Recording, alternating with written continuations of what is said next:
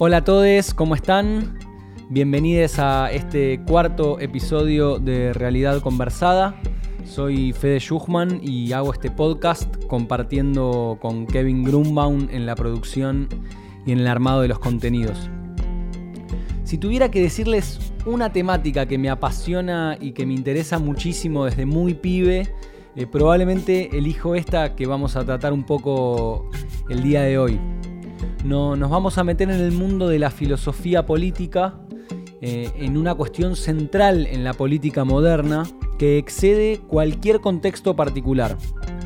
Vamos a pensar el rol del Estado y particularmente el rol del Estado en relación a la violencia y a la represión, un tema interesantísimo algunos ejemplos de la actualidad que nos, hayan servido de, impulso, que hayan disparado el podcast del día de hoy, eh, podrían ser, por ejemplo, el asesinato de George Floyd en Estados Unidos eh, y toda la movida internacional que explotó después de, de la viralización del video del policía asesinándolo. Pero también es impulso el asesinato de Luis Espinosa en Tucumán, en nuestro país, el 15 de mayo pasado a manos de la policía de esa provincia. Eh, y por ejemplo también el hecho de que mm, el, viernes pasado se cumplieron 18 años del asesinato de Maxi Costequi y Darío Santillán en Avellaneda en aquel trágico 2002. Es decir, todos ejemplos de violencia institucional desmedida que sacuden a una sociedad o que deberían sacudirla. Una de las cosas que vamos a, a conversar más tarde es como algunos, algunas cosas sacuden de una forma y otras de otra y, el porqué de eso. Pero bueno, como, como ya empieza a ser una costumbre en realidad conversada, la idea es pensar un poco más allá de los ejemplos, buscar argumentos o explicaciones que nos acerquen al porqué de las cosas. Y, y si vamos a pensar en el Estado moderno y la violencia, resulta ineludible eh, pensar el caso de los Estados Unidos. Los yanquis tienen la democracia moderna más antigua e, e ininterrumpidamente desde 1789 hasta la actualidad. ¿sí? Eh, es una democracia moderna que tuvo esclavitud hasta 1865 y que no tuvo golpes de estados, entre otras cosas porque, como dice el dicho, Estados Unidos nunca tuvo un golpe de estado porque no tiene embajada de Estados Unidos, haciendo alusión a esta idea de que las embajadas de Estados Unidos son las que organizaron los golpes de estado en nuestra región. Pero bueno, más allá de, estas particularidades, eh, son un gran ejemplo para pensar el Estado eh, y por eso los vamos a tomar como punto de partida. El caso del asesinato de George Floyd volvió a poner en la tapa de los diarios y en los feeds de Instagram de todo el mundo el problema de la violencia policial y racial en los Estados Unidos y en el resto del mundo. Eh, el caso es más o menos así, el 25 de mayo eh, la policía detiene a este hombre llamado George Floyd eh, porque supuestamente había intentado pagar algo con un billete falso en un negocio. Eh, y mientras lo detenían le, pone el policía la rodilla en el cuello, lo dejan sin poder respirar hasta que muere asfixiado. Eh, tristemente lo, novedoso de este caso no es que es algo que nunca pasa y pasó, sino que lo novedoso es que fue filmado y el video recorrió todo el mundo eh, generando o digamos dándole una mecha final a un estallido, un estallido social tremendo en los Estados Unidos. Desde ya que este estallido no se dio únicamente por el asesinato de Floyd. Eh, hay en, el país del norte una gran crisis social, económica y política que da marco a la rebelión que está transcurriendo ahora. Eh, por otro lado, por ejemplo, este movimiento que es el que lidera las, movilizaciones Black Lives Matter, eh, tiene una historia de levantamientos y luchas muy importante que empieza en el 2013, eh, cuando todavía Obama era el presidente de los Estados Unidos. Pero también podemos nombrar, por ejemplo, que en el 92 en Los Ángeles pasó algo bastante similar cuando un jurado absolvió a cuatro policías blancos que fueron filmados también golpeando brutalmente a un afrodescendiente. O si nos vamos un poquito más para atrás, en 1968 también hubo levantamientos tremendos en, todo el país luego de la muerte de Martin Luther King. Es decir, que Estados Unidos tiene una historia de violencia social muy profunda puertas, puertas adentro. Eh, de hecho, como para sumar información, es un país en el que fueron asesinados cuatro presidentes en ejercicio. Imagínense el nivel de tensión social que hay ahí, ¿no? Eh, tienen un prontuario, un prontuario hiper picante, digamos. Eh, ni hablar de que tienen una policía hiperarmada, que tiene la particularidad de que está armada por el sobrante del ejército, un ejército también muy armado y con tecnología muy avanzada, y una sociedad que en muchos estados tiene permiso para estar armada, incluso públicamente hay movilizaciones de gente que va a manifestarse armada. Y obviamente como contraparte de esto hay todo un movimiento y un sector de la sociedad que se llama Defund Police, que reclama el desfinanciamiento del aparato policial. O sea, hay mucho, mucho contraste, mucha tensión, un cóctel para el descontrol, digamos, en Estados Unidos. Eh, pero este ejemplo, ¿por qué, ¿Por qué lo, tomamos así? Porque nos interesaba partir de acá para pensar un poco en la teoría del Estado, en, en abstraer un poco la situación, por ejemplo, de Estados Unidos, pero se puede aplicar a cualquier otro país, y pensar un poco más teóricamente cuál es el rol del Estado. Eh, y esta pregunta nos la hacemos desde hace muchos antes de que, mucho antes incluso de que existan los estados modernos como los conocemos hoy. Eh, hay muchísimo escrito al respecto y diversas teorías que son súper interesantes y que algunas vamos a tratar de nombrar hoy. Se debate la participación del Estado en la economía, se debate la participación del Estado en la salud, en la educación, en la, religión e incluso en las relaciones familiares y hasta en la relación con los cuerpos, como por ejemplo podemos ver en, el debate que hay hoy en Argentina sobre la legalización del aborto. El rol del Estado suele ser un punto incluso de inflexión para definir a las distintas ideologías políticas. Esto, por ejemplo, en la Argentina podemos verlo bastante claramente cuando pensamos al peronismo, cuando pensamos al neoliberalismo, cuando pensamos al radicalismo o al trotskismo, o incluso cuando pensamos en los gobiernos militares. Cada, cada pensamiento tiene en su definición una forma de pensar al Estado y una forma de pensar el rol interventor o no de ese Estado en la sociedad y en las cuestiones centrales de la sociedad. Sin embargo, hay algo que todos comparten o, comparten en gran medida, que es la centralidad que cumplen los estados modernos en relación al orden y a la seguridad. Esto a lo largo de la historia generó un montón de debates y de teorías, por eso queríamos, aunque sea, leerles un par de definiciones de pensadores que podían ser ineludibles en este tema.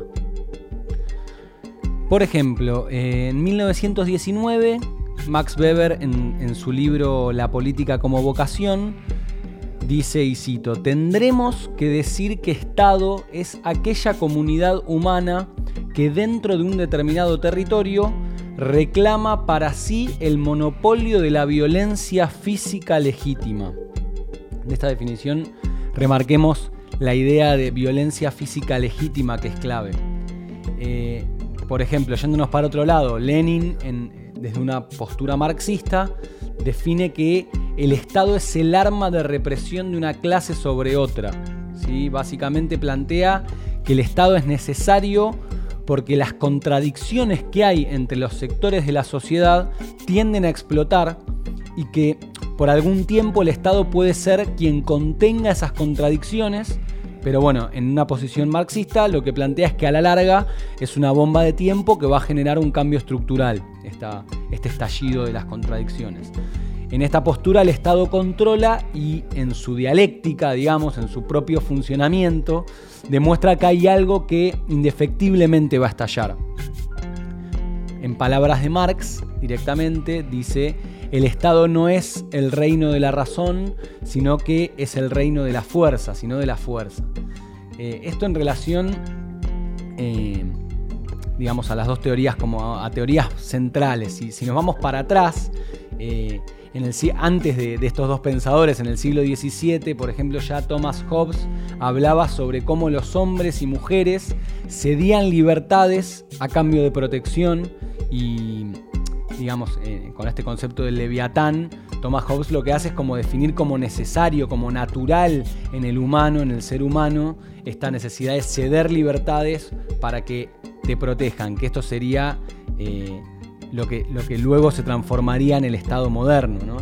Eh, digamos que más allá de criticarlo o de defenderlo, se reconoce al Estado como el garante del orden y para llegar a ese orden que una sociedad necesita, es necesario tener el monopolio de la violencia para de esta forma controlar a la sociedad.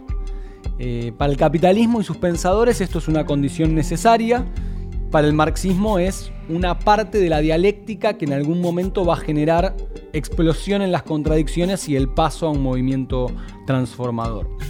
Pero, pero bueno, digamos que acá más allá de, que hay un debate interesantísimo, que obviamente se puede profundizar muchísimo más, hay mucho para leer, para pensar, para discutir, eh, queremos pasar un poco a lo, que, a lo que está sucediendo hoy en nuestra sociedad en relación a todos estos debates. Eh, Hoy por violencia del Estado entendemos el control y digamos que eso sería el poder de policía. ¿sí? Mientras vivamos en una sociedad como la que conocemos, vamos a necesitar que alguien ejerza el orden. Eh, en las democracias modernas somos los ciudadanos los que a través del voto elegimos a quién va a ejercer ese poder de control. En nuestro caso, por ejemplo en Argentina, votamos presidentes, intendentes, legisladores y son ellos quienes deciden sobre la seguridad, pero supuestamente con nuestra aprobación o aunque sea con la aprobación de la mayoría. Así debería funcionar aunque sea. Eh, pero por ejemplo en Estados Unidos también se vota al jefe de la policía local, esto que en muchas pelis vemos al sheriff. Em, bueno, acá no se puede elegir, pero sí se puede organizar un rechazo a una determinada decisión de quienes deberían representarnos. Eso es algo que está permitido en nuestra forma de democracia indirecta. ¿sí? Eh, pero lo esencial de lo que quiero decir es que somos nosotros los que le damos a aquellos que ejercen el rol la autoridad eh, necesaria para, entre comillas, protegernos. ¿sí? Eh, es el contrato social el que le da a un policía el derecho a, por ejemplo, detenernos. No lo tienen como individuos, sino que lo tienen como institución eh, como parte de la institución de la que forman parte. Por esta razón es tan grave cuando se viola este contrato y se ejerce eh, la violencia de manera despiadada, porque quienes deberían protegernos son quienes nos violan. Y entonces no hay a quién recurrir, el desamparo es total. Se derrumba entonces la idea del Estado como protector y mucho de lo que podemos pensar o discutir queda de lado completamente y surge un problema estructural del Estado moderno y que es bandera de un montón de organizaciones sociales, políticas y de derechos humanos, que es la lucha contra la llamada violencia institucional. Eh, los famosos casos de gatillo fácil, por ejemplo, eh, que en nuestro país lamentablemente son diarios, son demasiado recurrentes, no son hechos aislados e individualizables del policía que dispara o que asfixia, digamos. Son hechos de violencia institucional, es el Estado rompiendo el contrato, es el uso del poder del Estado para causar daño y reforzar los mecanismos establecidos de dominación. Por eso es tan grave, digamos, es el desamparo, es el Estado dejando a su sociedad sin, eh, sin institución a la cual recurrir para denunciar una violencia. Eh, buscando definiciones de violencia institucional, encontré unos documentos del 2013 eh, que presentó el gobierno en ese momento de Cristina Fernández de Kirchner, donde encontré una definición bastante interesante. Después en Twitter les compartimos el link de este documento si les interesa. Pero dice que la violencia institucional son prácticas estructuradas de violación de derechos por parte de funcionarios pertenecientes a fuerzas de seguridad, fuerzas armadas, servicios penitenciarios y efectores de salud en contextos de restricción de autonomía y o libertad. Y entre paréntesis detención, encierro, custodia, guardia, internación, etc. Em, entonces, digamos, ya pensamos un poco el caso emblemático de los Estados Unidos, ya picamos un poco sobre la teoría que hay alrededor del Estado y la violencia institucional, y ahora lo que nos queda es pensar qué pasa aquí, en Argentina, qué pasa en casa con estos temas. De la misma manera que en el primer capítulo de Realidad Conversada hablamos de la, hipocresía con la que convivimos al saber que en barrios por ahí a 10 o a 20 o a 30 cuadras de nuestra casa hay familias sin agua potable, Hoy también tenemos que reconocernos en una sociedad que convive con la violencia institucional diariamente. Este tipo de violencia vulnera eh, los derechos de todos, pero en particular vulnera los derechos de los grupos más excluidos eh, o minoritarios de la sociedad, que como también hablamos en los capítulos anteriores, digamos, son les pobres, les jóvenes, eh, los integrantes del movimiento LGTB, las, las comunidades indígenas, etc.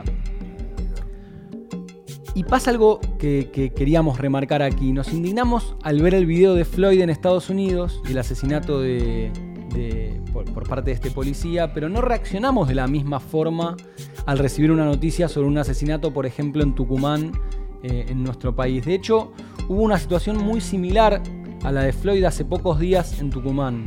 Eh, Walter Nadal fue asesinado por la policía, asfixiado en el momento de su detención algo bastante parecido a lo que sucedió con George Floyd y no tuvo, pero ni por asomo, la repercusión mediática o en redes sociales que tuvo lo sucedido en Estados Unidos. También, por ejemplo, la situación de la primera desaparición y luego la aparición del cuerpo asesinado también por la policía tucumana de Luis Espinosa, o también, por ejemplo, eh, recuerdo el caso de Santiago Maldonado, muerto en una represión de la gendarmería contra la comunidad mapuche en el sur, un caso asquerosamente manoseado por quienes deberían protegernos, eh, como los funcionarios o, miembros de, la política eh, del gobierno de Mauricio Macri en aquel momento. Eh, por esto es tan importante hablar y denunciar la represión, por ejemplo, también de la dictadura militar, porque es el Estado llevándose puesto todo, dejándonos sin lugar al que acudir. Porque aquellos encargados de protegernos, aquellos a, los que la sociedad les da no solo la autoridad moral, sino también los medios materiales para protegernos, rompen ese contrato y asesinan, violan, roban, torturan o desaparecen bebés como en la última dictadura. Cuando, cuando se rompe ese acuerdo que existe entre la sociedad civil y las fuerzas de seguridad, se corrompe el propio rol del Estado. Por esto es que en la primera parte yo les mostraba cómo la definición del Estado moderno tiene que ver con la violencia y con el uso de las fuerzas de seguridad y con el control y el orden. Entonces cuando esto se corrompe, se corrompe el propio rol del Estado, deja de funcionar como debería funcionar. Eh, a ver, así como el Estado tiene que reducir esa desigualdad que nombramos, por ejemplo, en los primeros capítulos en relación a los ingresos, eh, o a la salud o a la educación, también lo tiene que hacer respecto a la seguridad, porque digamos que no todos estamos igual de seguros en la, sociedad moderna. Eh, como decía antes, es, la violencia institucional afecta a los más desprotegidos, afecta a los más excluidos eh, y digamos, no, no es este el lugar ni tenemos el tiempo para desarrollar todo como quisiéramos eh, o poder enumerar más ejemplos o incluso profundizar más sobre los ejemplos que ya nombramos arriba. Pero como siempre les digo, y les voy a seguir insistiendo semana tras semana, eh, Realidad Conversada también es una invitación a continuar investigando y a seguir informándonos sobre todos estos temas. Hay muchísimo para leer y sobre todas las cosas hay muchísimo para hacer y para no dejar pasar. Con Realidad Conversada intentamos hacer, aunque sea un pequeño aporte, sembrar debates que nos permitan avanzar y hacernos cargo de lo que necesitamos para poder vivir en un lugar un poco mejor. Eh, nuevamente les agradecemos un montón por escucharnos, un montón por todos los comentarios que nos llegan eh, todas las semanas y a los que comparten el podcast en las distintas redes sociales y hacen que esto vaya de a poco creciendo. Muchísimas gracias. Eh, nos escuchamos de vuelta la semana que viene. Un abrazo enorme para todos.